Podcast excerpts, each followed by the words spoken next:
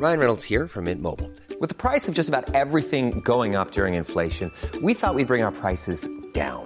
So to help us, we brought in a reverse auctioneer, which is apparently a thing. Mint Mobile unlimited premium wireless. Ready to get 30, 30, bit to get 30, bit to get 20, 20, 20, bit to get 20, 20, bit to get 15, 15, 15, 15 just 15 bucks a month. So, Give it a try at mintmobile.com slash switch. $45 upfront for three months plus taxes and fees. Promo for new customers for limited time. Unlimited more than 40 gigabytes per month. Slows. Full terms at mintmobile.com.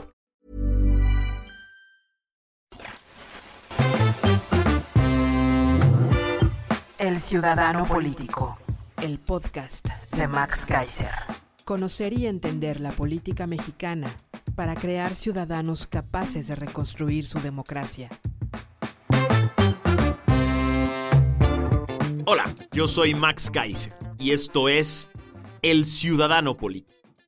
El espacio en el que tú y yo nos ponemos a pensar en la política mexicana, a divertirnos con la política mexicana, a profundizar en los grandes temas que suceden en este país que, puta, hay veces ya parecen que son una maldita avalancha. Esta semana que pasó entre el rey del cash, los Guacamaya Leaks y todo lo que eso ha provocado junto con el secretario de gobernación amenazando senadores y diputados, el presidente poniendo supuestos precandidatos a la presidencia de la oposición, de pronto parece una avalancha de temas que se nos vienen encima y que no hay manera de distinguir cuáles son importantes y cuáles no, y de eso se trata este espacio. De eso es de lo que queremos construir poco a poco en este espacio la capacidad de dejar a un lado lo que no es importante o lo que es menos importante y concentrarnos y desmenuzar un tema. Un tema que nos parezca importante. Es como una especie de entrenamiento que hago yo con ustedes, porque yo también tengo que hacerlo, ¿no? Es decir, de la selva de temas, de la maraña de temas que tenemos cada semana, escoger uno. Escoger uno que creo que es importante para desmenuzarlo yo y para desmenuzarlo con ustedes, para tratar de verlo de una forma diferente y de construir hacia adelante. Esa es un poco la idea. El tema que les traigo hoy como propuesta para concentrarnos por lo menos en uno de toda la mierda que salió esta semana es esta idea de el gobierno mafioso. Déjame me explico. El gobierno mafioso es un gobierno que no opera con base en sus facultades, sus funciones, y que utiliza los canales institucionales para convencer a uno y a otro personaje que tiene que convencer para hacer las cosas, como funciona cualquier democracia, sino un gobierno que quiere someter, doblar.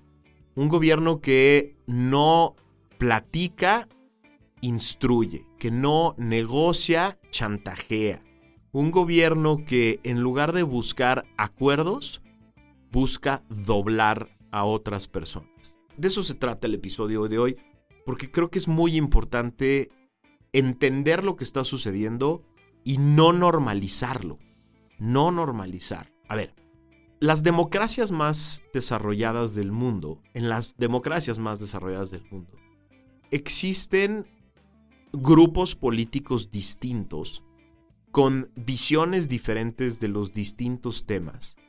Y si es muy difícil sentarse a la mesa entre grupos distintos, es muy difícil acordar políticas públicas, leyes nuevas, instituciones nuevas, entre grupos diferentes que ven el país de una forma diferente y que quieren ganar. Es decir, quieren ganar la discusión del día, quieren ganar el tema del día, quieren imponer su percepción por la vía democrática y tratan de que sea ese triunfo el que les dé, o esos triunfos, lo que les dé la posibilidad de mantenerse en el cargo, de volver a tener a los electores de su lado. Así funciona cualquier democracia.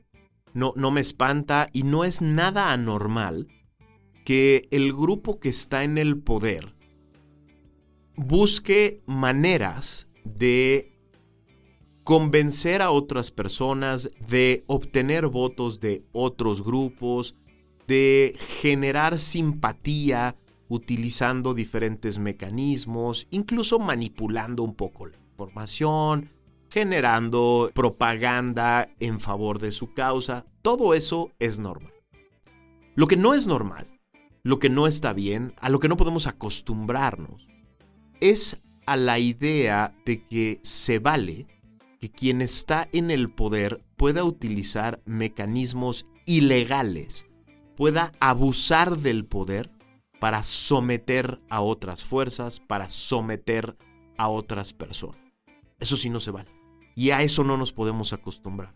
No nos podemos acostumbrar a, a un gobierno que compra voluntades, a un gobierno que somete voluntades, a un gobierno que dobla a otras personas. Entonces déjame me regreso un poco a la idea de la división de poderes y a la relación institucional que debe haber entre poderes.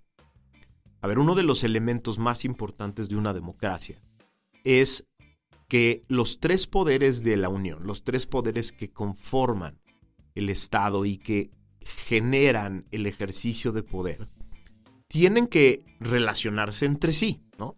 Hay un equilibrio que se busca permanentemente en las democracias desarrolladas entre este poder es autónomo y no se deja manipular, chantajear o presionar por el poder de enfrente y este poder autónomo necesita sentarse a la mesa para diferentes cosas, para diferentes funciones con el poder de enfrente, para el bien del el Estado. ¿no? Es decir, en las democracias más desarrolladas, el titular del poder ejecutivo al mismo tiempo cuida su independencia y autonomía de otros poderes y promueve el diálogo el consenso y la relación con otros poderes para poder sacar temas que son importantes.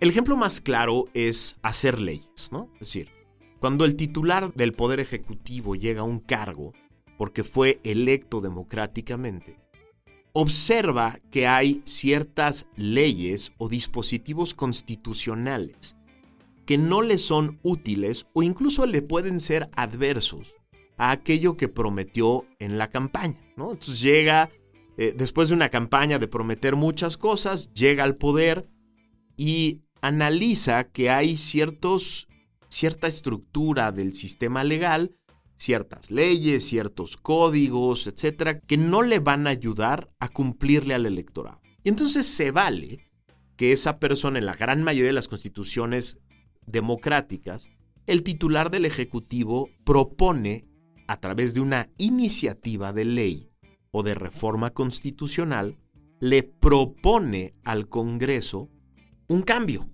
Vamos a cambiar la constitución para que la Guardia Nacional sea directamente parte del Poder Ejecutivo y esté sometida a el ejército mexicano. Se vale que un presidente tenga el poder de iniciativa, está en la Constitución su facultad para proponerlo al legislativo. El procedimiento normal es que esa iniciativa se va y en ese aparato llamado el Congreso, que representa, que tiene el poder legislativo, se analice, se vean los pros y los contras y se puedan sentar a la mesa con representantes del poder ejecutivo con generales, con miembros de la Guardia Nacional, con el secretario de Gobernación para platicar qué es lo que le conviene a ambos, qué es lo que le conviene al Estado, cómo debería de funcionar. Así funciona en todos los países del mundo. Se vale incluso que, por ejemplo, el secretario de Gobernación vaya a reuniones privadas y trate de convencer con argumentos fuertes, incluso con datos y a lo mejor de seguridad nacional que no puedan salir a la luz pública, Trata incluso, se vale, de ofrecerle a estas otras personas algún trato preferencial político, vamos a decirlo así, en futuras elecciones, ¿no? En todas las democracias del mundo pasa y no me espanta que un secretario de gobernación de un gobierno llegue con un diputado o senador de otro partido y le diga, oye, güey, si juegas conmigo este juego y si, y si me das tu voto en este tema, pues en una de esas, la próxima vez que tengamos una elección en tu estado, tú eres nuestro candidato. Pasa en todo el mundo, ¿no? No es necesariamente lo que quisiéramos los electores, porque quisiéramos tener a partidos que tienen cierta congruencia, cierta consistencia en lo que proponen, pero no, no nos hagamos güeyes, pasa en todo el mundo. Que con herramientas y ofertas políticas, legales, se busque convencer a una persona del partido de enfrente para trabajar con nosotros. Se vale y pasa en todos lados. Incluso en estas democracias que son de tipo semiparlamentario o parlamentario, ese es el pan de todos los días. Todos los días hay acercamientos del Ejecutivo a miembros del legislativo del partido de enfrente y todos los días hay ofertas. ¿no? Yo te ayudo con tu ley, yo te ayudo con el proyecto de tu estado, yo le mando más presupuesto a tal o cual proyecto. Eso es lo normal, eso es lo común. Pero hay parámetros. Y eso es lo que quiero que entendamos todos. Hay parámetros y el parámetro esencial en una democracia es lo que es legal. Yo te puedo ofrecer, como secretario de gobernación de Morena, que si votas con nosotros, en una de esas te podemos hacer candidato en mi partido. Legal, normal, pasa en todas las democracias del mundo. ¿Qué no te puedo ofrecer? No te puedo ofrecer como secretario de gobernación, si votas con nosotros, desaparezca un expediente penal que hay tuyo de tu familia. Eso no se vale. No se vale porque eso es ofrecer impunidad. Eso es ofrecer un privilegio. Tampoco te puedo ofrecer como secretario de gobernación, si votas conmigo, voy a ayudarte a crear un programa especial para tu estado y llenarlo de recursos. No, porque el presupuesto tiene que pasar por la Cámara de Diputados y ahí es donde se aprueba. No se vale que el secretario de gobernación diga, yo te voy a ayudar a ganar tu estado, si tienes aspiraciones, por ejemplo, para ser gobernador, desviando recursos o poniendo al aparato de políticas sociales a tu disposición. Tampoco se vale. Todas esas cosas no se valen porque no están dentro de la esfera de facultades del negociador. Él no puede ofrecer dinero, él no puede ofrecer programas especiales, él no puede ofrecer impunidad, no puede ofrecer cosas que salen de su esfera y que salen de la esfera del gobierno o que puedan provocar otros delitos. Entonces ofrecer no puede. ¿Qué otra cosa no puede? No puede chantajear. ¿Cómo hemos sabido últimamente que el secretario de Gobernación y otros actores del gobierno chantajean a miembros de otros partidos? Yo tengo aquí noticia de que tú tienes un problema con tal cuenta bancaria, con tal tema fiscal, con tal terreno que no jala, y en una de esas, si no votas con nosotros, no vaya a ser que ese problema, no vaya a ser que ese tema se convierta en un tema penal, ¿no? Tú sabes si votas en contra de mí y votas en contra de mi partido, porque en una de esas, eso que te preocupa, que está ahí guardadito en el closet, no vaya a ser que se transforme en un expediente que lleve la Fiscalía General de la República y que en una de esas al ratito tú y tu familia vayan a estar sometidos a un problema judicial. Eso tampoco se vale. El chantaje es una forma de delinquir. Sí, porque está el, el, secretario de gobernación o quien sea que haga ese tipo de comentarios, lo que está haciendo es amenazar. Y eso es un delito. Eso es un abuso del poder, del poder que se tiene. Porque en este momento y como funciona la Fiscalía General de la República, es una amenaza creíble. Es decir, no dudo que en gobiernos de otras latitudes, en otras democracias desarrolladas, un secretario de gobernación pueda intentar lo mismo. Imagínense al secretario de gobernación o al equivalente en Alemania diciéndole a un legislador, si no votas conmigo, voy a transformar un problema que tienes normal en un expediente penal. Lo que ese legislador en Alemania voltea y le dice al secretario del Interior es, no estés chingando porque la fiscalía es autónoma y yo me puedo defender perfectamente porque sé que tengo la razón y sé perfectamente que nunca voy a pisar la cárcel porque no tengo problema porque aquí funciona la justicia.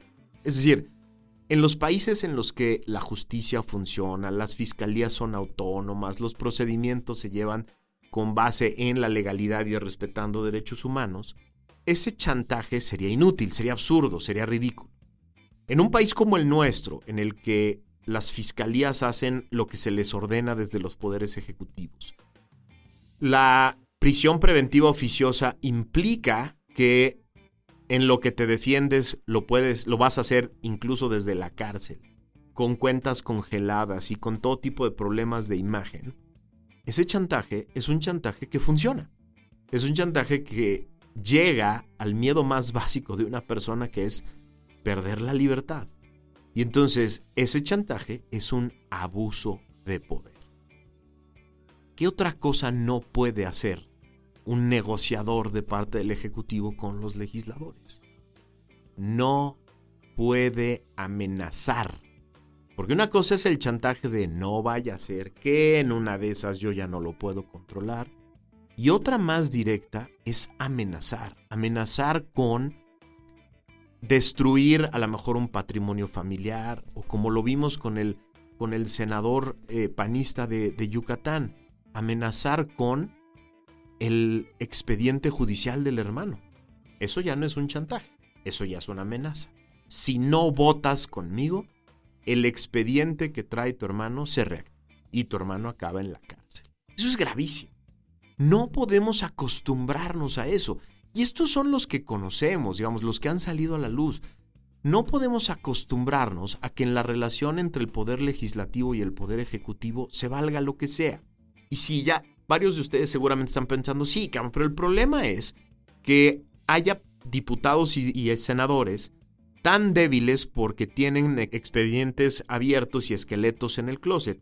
Sí, sí es cierto. Es decir, sí deberíamos de empezar a ocuparnos también nosotros como población, a escoger a personas que no tengan pendientes, que no tengan cómo ser chantajeados, que tengan valor porque no tienen pendientes con la justicia, que no tienen cuentas extrañas que no pueden explicar en Andorra o en Panamá. Sí, sí es cierto, es importantísimo que empecemos a verificar los expedientes de las personas que vamos a escoger, porque queremos que esas personas, cuando estén sometidos a presión, puedan aguantarla.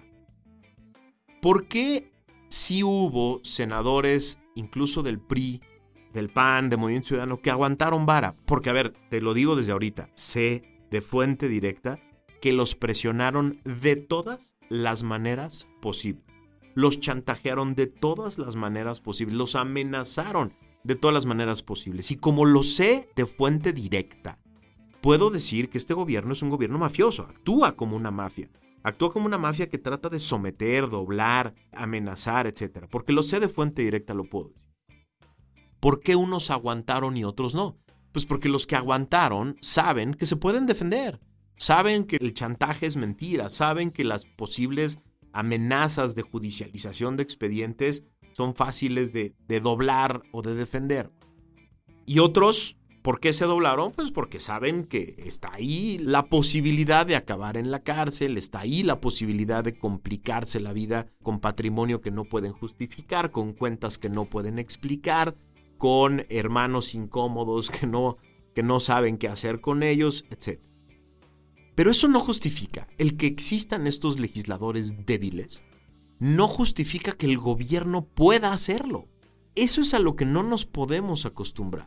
No nos podemos acostumbrar a esta relación perversa entre un gobierno que se siente que puede hacer lo que sea, que puede abusar del poder como quiera, que puede utilizar las mañaneras para exponer no solo a legisladores, sino también a jueces, a magistrados, a ministros de la Corte cuando les son incómodos. Esa no es la relación institucional de una democracia.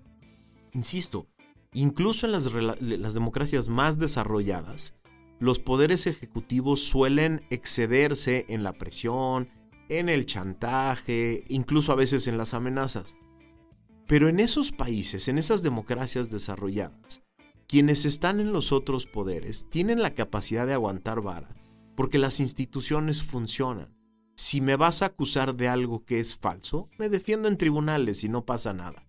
Si yo viviera en una democracia desarrollada y yo fuera un senador con el, expediente limpio, y me llega el secretario Adán Aburto, perdón, se me fue lo de Adán Aburto, a lo mejor es por porque me acuerdo de Aburto como el asesino del PRI, pero bueno, no me hagan caso. Adán Aburto llega y me amenaza y me dice, tengo un expediente que puede complicarte la vida. Si yo vivo en una democracia desarrollada, si yo vivo en una democracia en la que los tribunales y las fiscalías funcionan, me muero de risa si yo tengo el expediente limpio. El problema es que no vivimos en esa democracia. Vivimos en una democracia en la que la Fiscalía General de la República está capturada y si le instruyen someter a un legislador a un procedimiento o a sus familiares a un procedimiento, aunque sea falso, tú sabes que va a suceder. Con la prisión preventiva oficiosa sabes que en una de esas tú, o tu familiar van a estar llevando el procedimiento en la cárcel.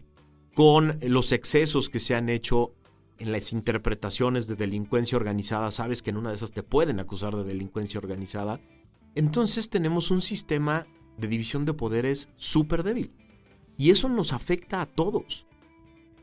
Ahora, ¿por qué quiero poner este tema hoy en especial, este lunes, sobre la mesa? Porque la semana pasada, el secretario de Gobernación amenazó que el mismo esquemita que utilizó para la militarización de amenaza, chantaje y doblaje, lo quiere utilizar para el INE. Lo quiere utilizar para desaparecer al INE. Lo dijo. Cínico como es, en una conferencia dijo, pues ya tenemos un acuerdo con el PRI que vamos a utilizar de la misma manera para destruir al INE.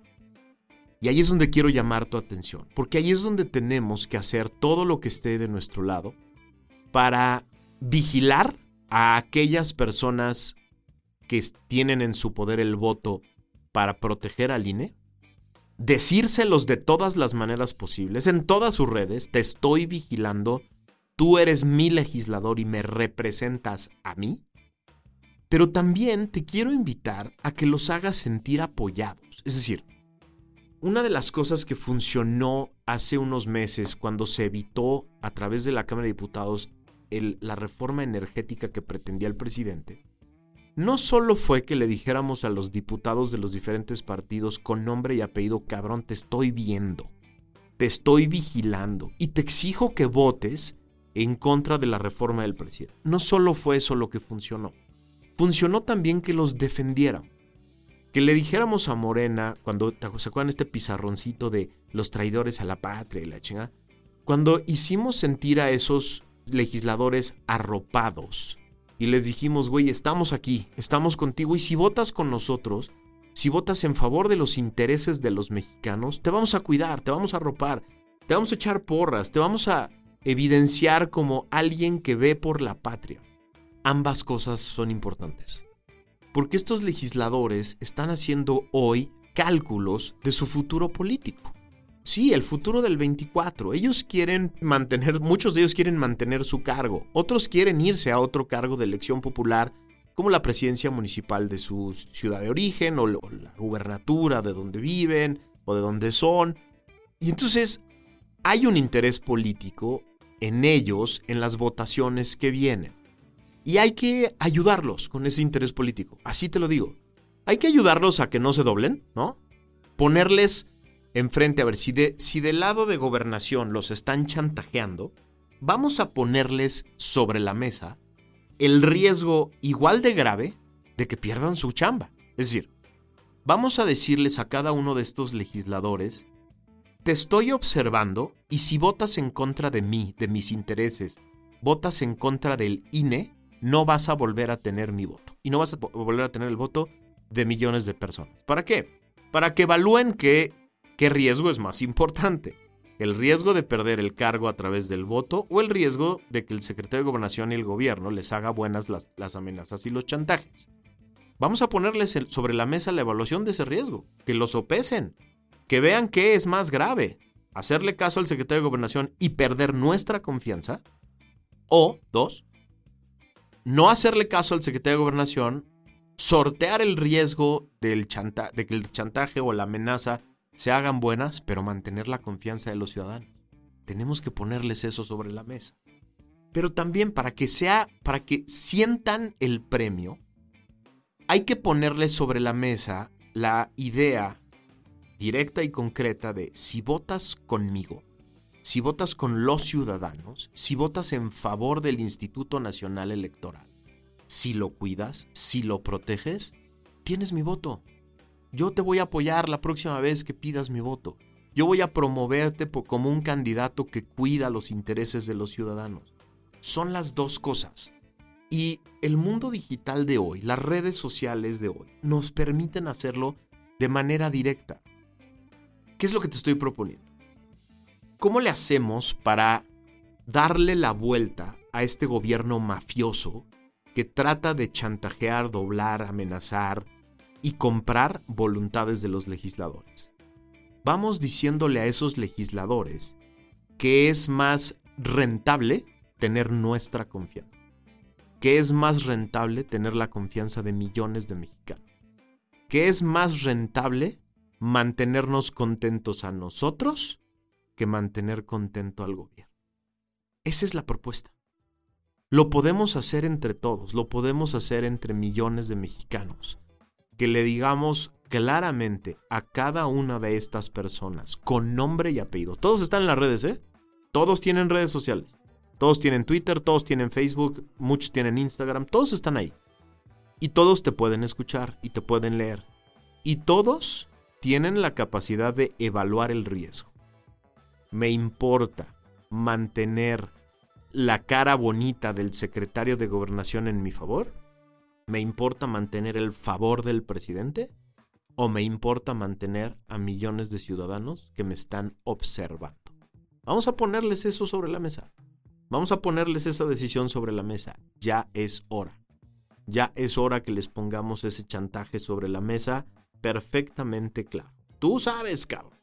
Si me traicionas, si me traicionas a mí, ciudadano, si nos traicionas a nosotros, ciudadanos, no vuelves a tener mi confianza. Esta es la gran batalla, ¿eh? La batalla por el Instituto Nacional Electoral es la gran batalla. Si la perdemos, si el gobierno se sale con la suya, si el secretario de gobernación se sale con la suya y si logra doblar al número suficiente de diputados y senadores del PRI, y perdemos al Instituto Nacional Electoral Autónomo, game over, ¿eh? Ya después ya vamos a platicar aquí de cocina y de otras cosas porque la democracia, este, como la conocemos, ya no baja. Entonces, tenemos sobre la mesa los próximos dos o tres meses la posibilidad de mantener a ese instituto electoral, de darle la vuelta al gobierno mafioso y sus trampas para comprar voluntades, o empecemos a despedirnos de nuestra. De ese tamaño es el reto, ¿eh? De ese tamaño es esta tarea que tenemos los próximos meses. Yo creo que podemos ganar. Yo creo que podemos darle la vuelta al gobierno mafioso y empoderar a aquellos líderes políticos que sí tienen ganas de representarnos a nosotros, a los ciudadanos. Yo soy Max Kaiser, esto es El Ciudadano Político, nos escuchamos la próxima semana.